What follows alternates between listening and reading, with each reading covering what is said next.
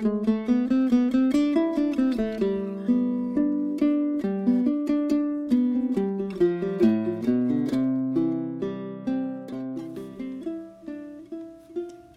me da mucho gusto saludarte. Mi nombre es Berenice Carrasco y estamos de nueva cuenta en Radio Orquestando Armonía. Esta semana vamos a abordar el tema de los versos y las décimas en el son jarocho. Cómo la palabra se convierte en poesía y acompaña la música en el devenir de la memoria colectiva.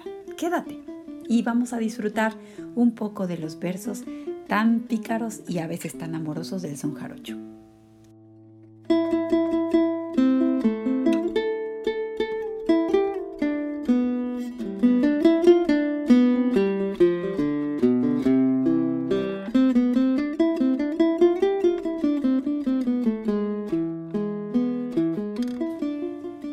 Del pasado en México está plasmado en su música, en su baile, en su canto y poesía, en lo popular.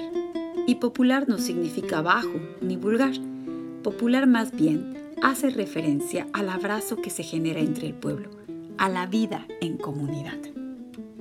Así pues, la vida diaria, la vida cotidiana es hecha poesía la sensibilidad es la materia prima que utiliza el son jarocho para hacer arte sobre y alrededor de una tarima. Una tarima de madera en donde se gestan los sonidos, pero también las miradas y también la palabra hace la presencia. Así se presenta la estética del son. Su magia es la sencillez de plasmar lo evidente, que puede ser tangible como una espiga de caña y no tangible como un embrujo. Todo lo anterior confluye en los recuerdos que permanecen haciendo real el pasado. Así, en el son, en el son jarocho, el pueblo no es la población, sino el espíritu.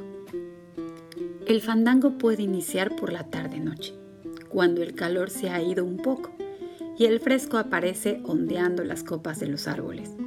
Mas la conclusión de la fiesta nunca se sabe.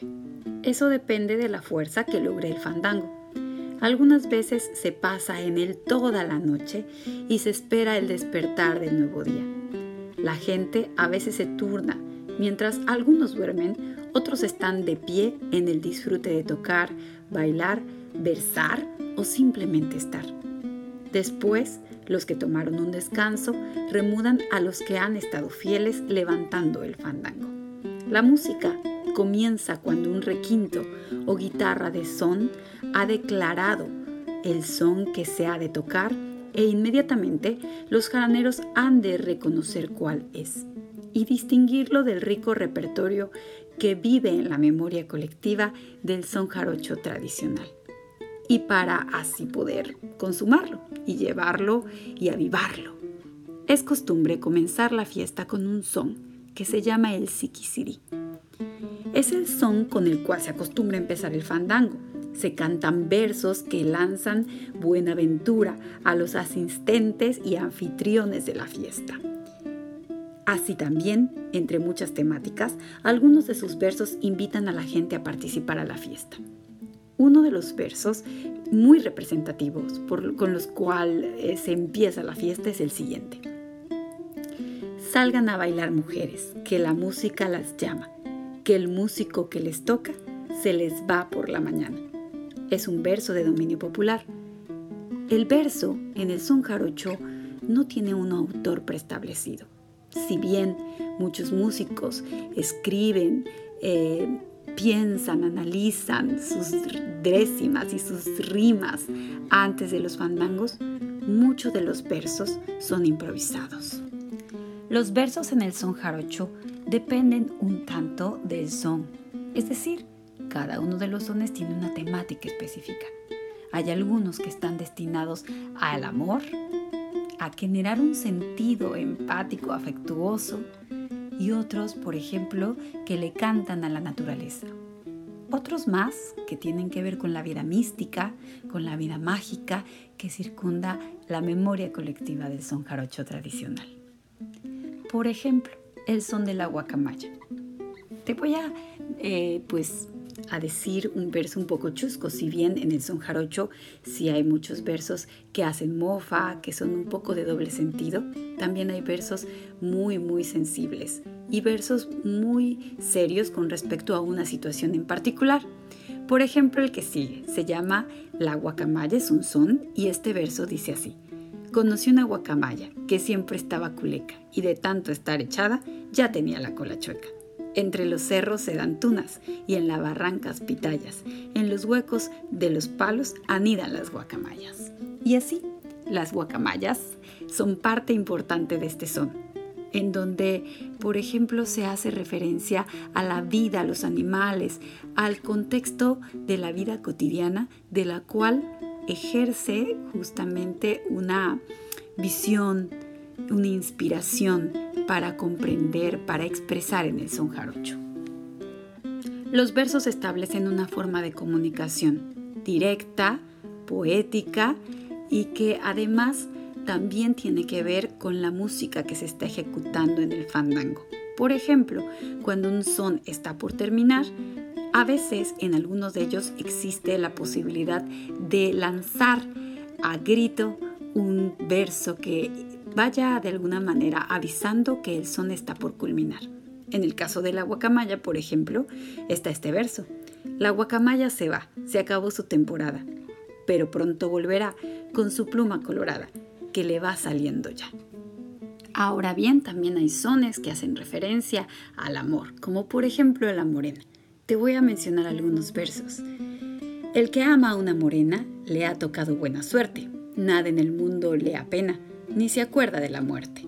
O por ejemplo este otro, si la luna no menguara, te acompañaría con ella y también te comparara con la luna y las estrellas.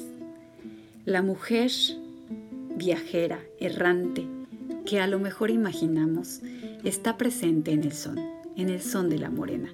Y vamos generando representaciones sociales de la vida, de cómo nos sentimos, de las atmósferas y las vamos expresando gracias a los versos. La próxima semana tendremos una entrevista con una persona que es decimista y que justamente va generando una décima que tiene que ver con una forma poética.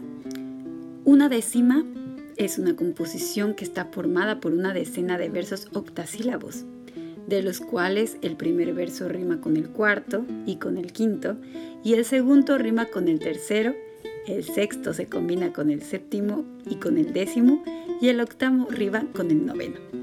Imagínate, pero este decimista es repentista, lo cual quiere decir que él crea la décima en el momento, tomando elementos de lo que está pasando a su alrededor. Bueno, la vida del son jarocho tiene mucho que contar y mucho que mostrarnos.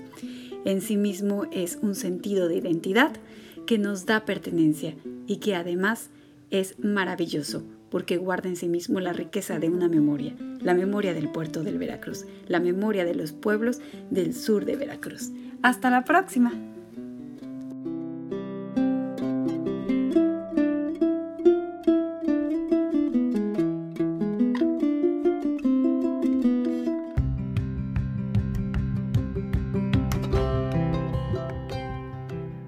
Hola, soy Arelia Londra y te espero el próximo viernes en mi capítulo de Radio Orquestando Armonía. Escúchanos en Apple Podcast, Spotify y Anchor FM.